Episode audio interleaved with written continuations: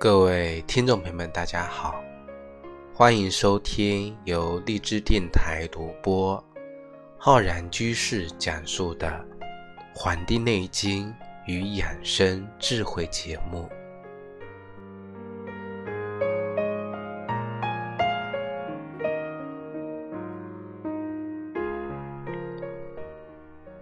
前不久呢，我们在中秋的时候啊，跟大家分享了我们。秋分节气，我们讲啊，秋分跟春分呢相反，它象征着阳气的猛动的这种雷电呢，在这个季节呢开始销声匿迹了。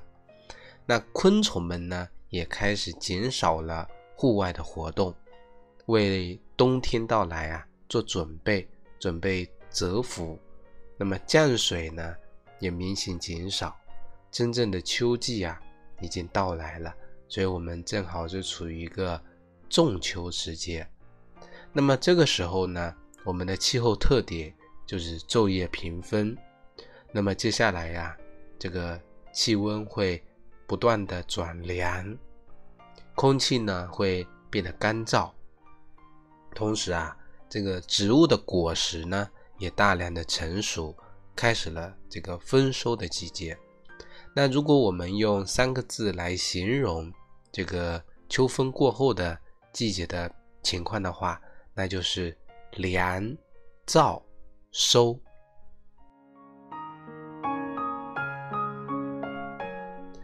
那正因为有这样的特点啊，我们人呢在立于天地之间，就很容易感受到。这个自然的这个燥邪，感受到干燥。那相比之下呢，气血相对不足的女性呢，就很容易啊，感觉到自己的皮肤呢变得干燥了啊，嘴唇呢变得干燥了。那我们呢，今天节目啊，就根据这个季节气候的变化特点，来讲一讲我们这个。中医方面的保养。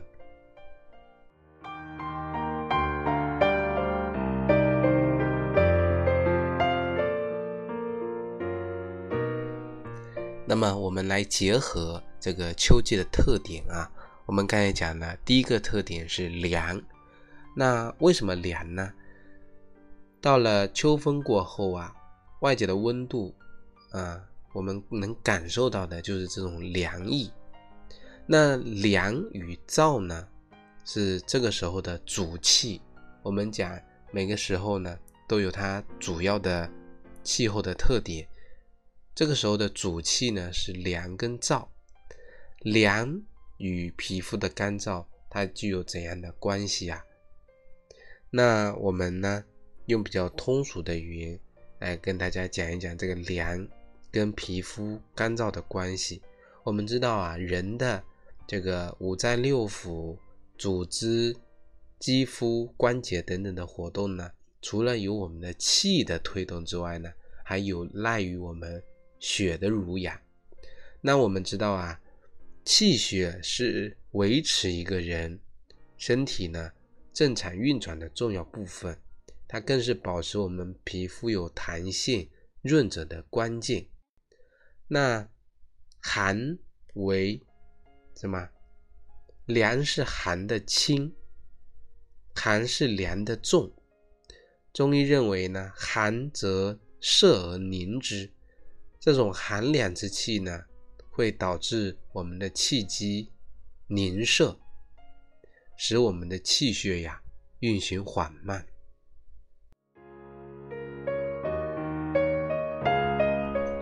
那气血运行缓慢了。就出现了障碍，皮肤就得不到濡养，就会出现干燥、脱皮等这个现象。那这个时候的情况呢，如果在正常的人身上呢，是不会有太大的影响的。但是呢，如果在平时啊，本身气血不足或者气血瘀滞的人身上呢，就表现的非常明显了。那。我们说到这里呢，很多听众朋友可能就明白说，为什么我到了秋季啊，皮肤各种干燥，但是我喝了再多的水呀，都无济于事。这个问题上啊，根本不是你在缺水不缺水、补水不补水的这个问题，而在你的气血濡养到你的皮肤的这个问题上。那么，怎么区别你是气血不足还是气血瘀滞呢？不足啊，是指的是源头的问题；瘀滞呢，指的是这个道路渠道的问题。那气血不足的人呢？气虚者少气懒言，神疲乏力，头晕目眩，自汗，活动的时候呢，会加剧这些症状的表现。舌苔呀，舌淡苔白，脉弱无力。血虚的人呢，面色白而无华，或者表现出萎黄，唇色淡白，爪爪苍白，容易出现头晕、眼花、心悸、失眠、手足发麻的情况。那很多妇女呀，会表现出经血的量少、色淡、经期的错后或者闭经的情况。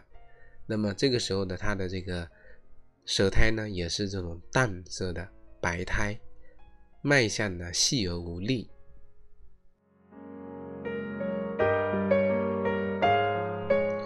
可能呢，我这样讲，有时候对于你来说呢，已经习惯了这种状态，那并不认为呢这个是有问题的。你或许可能啊，会问问你自己身边的啊家人朋友。啊，看有没有存在这种少少气懒言、神疲乏力的症状。同时呢，还要特别指出啊，气虚呢不等于湿盛啊。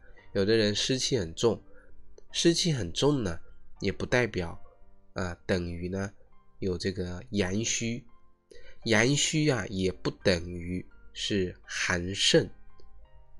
因为呢，这个湿盛它是属于一个实症。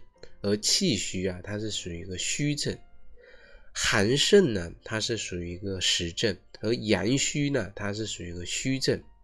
这个道理啊，我们听众朋友一定要清楚，否则呢，你就会越调理越糟糕啊。湿盛的人胎腻，阳虚的人呢，胎呢淡胖嫩啊。那那个寒盛的人呢，舌苔啊。舌淡苔白，啊，苔滑，就是像有水欲滴一样的，那这种感觉。那么它的舌质呢是发青的，所以说一定要辨证好实证和虚证，辨证好这个人体的阴阳，那么才能够呢来进行调理。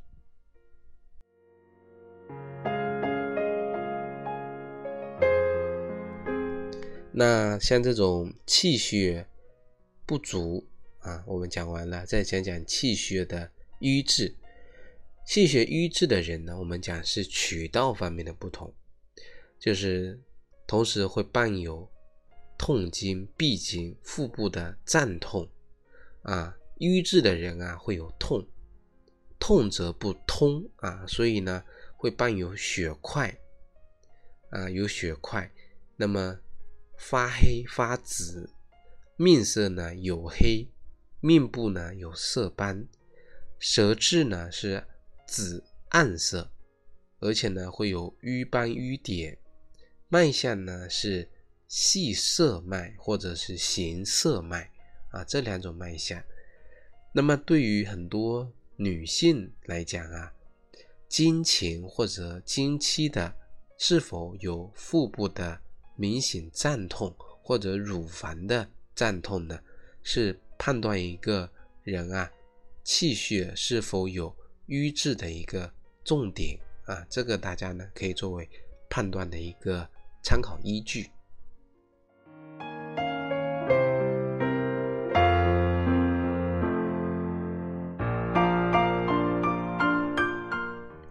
那对于。气血不足和气血瘀滞的两种不同呢，我们呢提供了不同的这个调理的思路。像对于气血不足的，那么通常伴随着血不足，气不足会伴随着血不足，血不足伴随着气不足。那么尤其是女性啊，气血双亏呢很常见。那么气血是濡养滋养皮肤的营养来源，但在你本身啊气血就不足，那么到了秋季寒凉的气候呢，会更加。减缓你的气血运行，那么就更容易出现这个干燥的情况。所以这里呢，给大家推荐一个啊方子，叫做这个归芪大枣汤。那么这里面用到的是我们的这个黄芪、当归跟大枣。那这个方子啊，来自于我们李东垣的这个《脾胃论》，这里面的。当归补血汤的一个化材，那么添加了一味益气健脾的大枣，那么总体来说，这个这个汤药啊，味道是比较甘甜的，那么适合呢平时当茶来饮用，那么对于一些女性呢，能够起到很好的气血双补的效果，久服啊可以。润泽肌肤，使呢面色红润，但是呢，请务必啊在使用之前，经过专业的中医诊断之后，确认你是气血不足之后呢来使用。啊，相对于有实症和热症的人啊，是禁止使用的。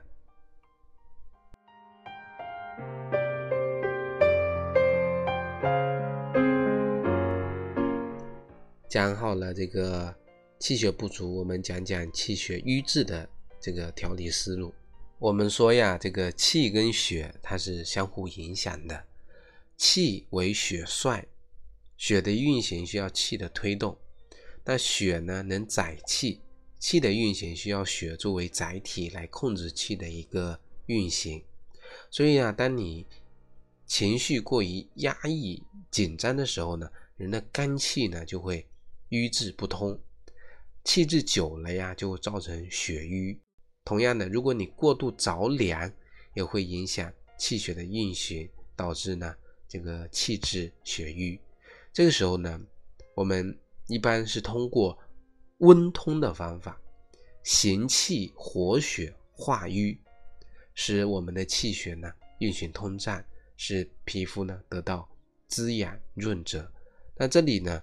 给大家推荐的一个汤药叫做玫瑰昆草汤。昆草非常有名的昆草，我们以前讲过，就是我们的这个益母草。那么里面用到了玫瑰花、益母草以及刚才讲到的这个大枣。那么益母草称为昆草，昆者土也，母也。所以说，益母草对女性来说是这个。那这个有益啊，是可见一斑的。凡是女性有痛经、月经错后、闭经呢，都可以使用，能够起到活血化瘀的非常好的效果。那玫瑰花呢，芳香之气呢，能够行气解瘀、活血止痛。这个玫瑰花跟益母草搭配呀，有疏肝解郁、行气活血的功效。对于很多有因为气血瘀滞导致的皮肤干燥啊、不润泽，甚至长斑，伴有痛经、月经错后、有血块的，以及有腹痛的，具有缓和的调理作用。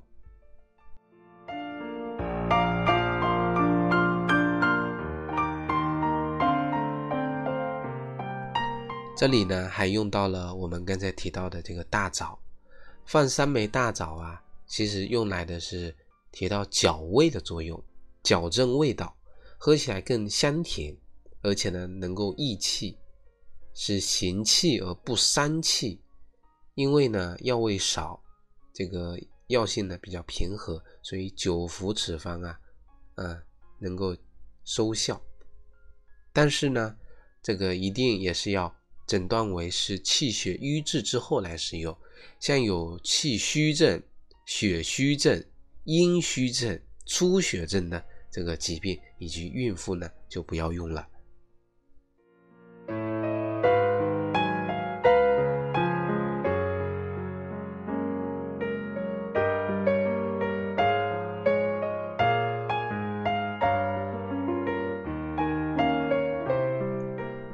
我们讲好了这个凉，我们再来讲讲那个燥啊。那秋分之后呢，降水少，空气中水分不足，那么很多人就会感觉到明显的干燥，比如说口干、舌燥、咽喉干、眼睛干、皮肤干。那么这种情况呢，在北方啊更加的明显。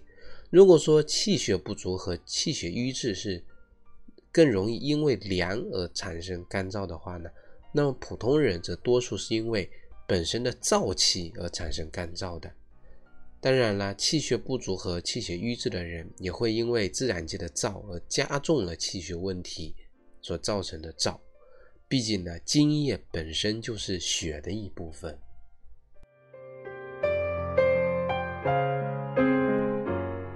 另外呢，像一些。脾胃虚弱的人啊，也容易出现燥的症状，尤其呢是四肢和头面部，因为啊这个脾胃虚弱的人啊，人的津液呢无法上沉到头面部，无法呢输布到四肢，所以呢，我们讲这个因为自然界的燥，我们应该如何？调整自身呢，其实主要的问题呢还是在津液不足上面。津液不足引起的干燥啊，这个脉象呢大多是细脉或者是细硕脉。舌呢，舌苔薄甚至舌苔少，津液的不足的人，除了干燥之外啊，会出现便秘、烦躁。那么特别是有些人在。吃了一些辛辣刺激的食物或者饮酒之后呢，会加重这个情况。那么如何进行调理呀？那么其实呢，补充水分是一个原因。那饮食上呢，不吃辛辣的食物是一个方面。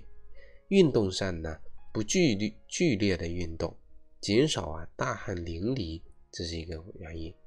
还有就是拒绝熬夜啊，熬夜。因为啊，这个睡眠呢，有助于帮助我们养阴、养阴生津。那么除了睡眠啊，我们还可以通过药物的滋养津液。那在这里呢，推荐给大家这个百合百合滋肺汤啊。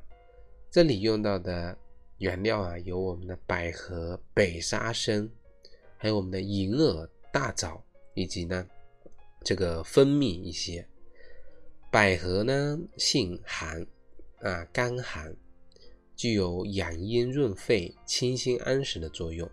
那对于一些咽喉干燥、干咳有治疗作用，而且能够宁心安神，是一个药食同源的食材。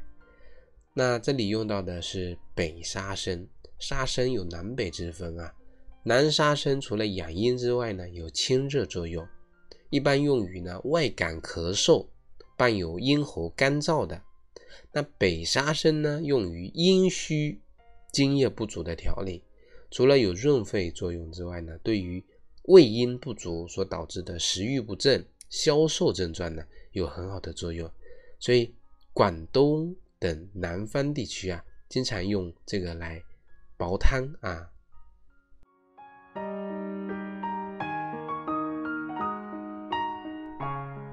那这个方子里面呢，大家一定要清楚啊。一般呢，诊断为阴虚所导致的津液不足的时候呢，我们会用这个方子。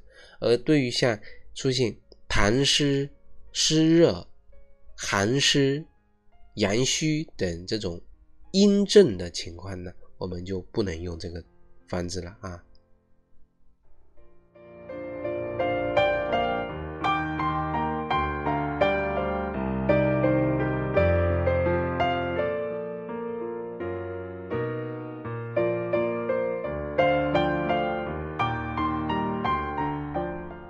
有的人啊，在用这个方子的时候，说平时呢这个脾胃不好，那么这个时候呢，脾胃不好啊，伴有这个干燥的情况呢，我们可以把这个沙参啊换成白扁豆啊，因为呢这个脾胃，像有的人脾胃不好呢，呃，脾胃虚寒。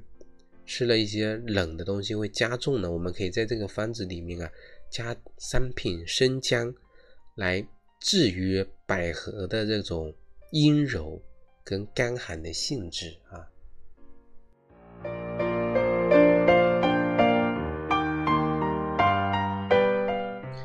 那么我们再来讲讲，讲了这个凉，讲了这个燥，我们再来讲讲这个收。我们《黄帝内经·四气调神大论》篇节中讲秋三月养生，叫秋三月，此为荣平，天地以极，地气以明，早卧早起与积聚性，使之安宁，以缓秋行，收敛神气，使秋气平，无外其志，使肺气清，此秋气之应，养收之道也。逆之则伤肺。那这里讲到了要养收啊，秋分时节呢，这个我们之后啊昼长啊昼短夜长，这是一个自然界阴生阳敛的过程。那么人体呢，在这个过程中也是随着节气的变换做出相应的调整的。那那么你就可以。可以最大限度的避开一些季节的多发病啊，所以说在人体来说呢，所谓的阳气收敛，就是由夏季的多活动、多运动、多外出，变得安静些，早卧早起，收敛神气，无外其志，使自己的神志安宁，减少熬夜，减少夜间外出啊。就算是收敛神气了。如果你在应该收敛的时候没有收敛，就如同自然界这个时候有果实产生了，你没有收获果实一样，人体的脏腑啊也得不到应有的滋养啊。秋季呢伤肺气，就容易出现啊咳喘、干燥类的疾病。那么到了冬天啊，人的肾气虚弱，不能够固产，就容易出现顽固不化的腹泻类的疾病。这是由秋推及到冬天的这么一个思路。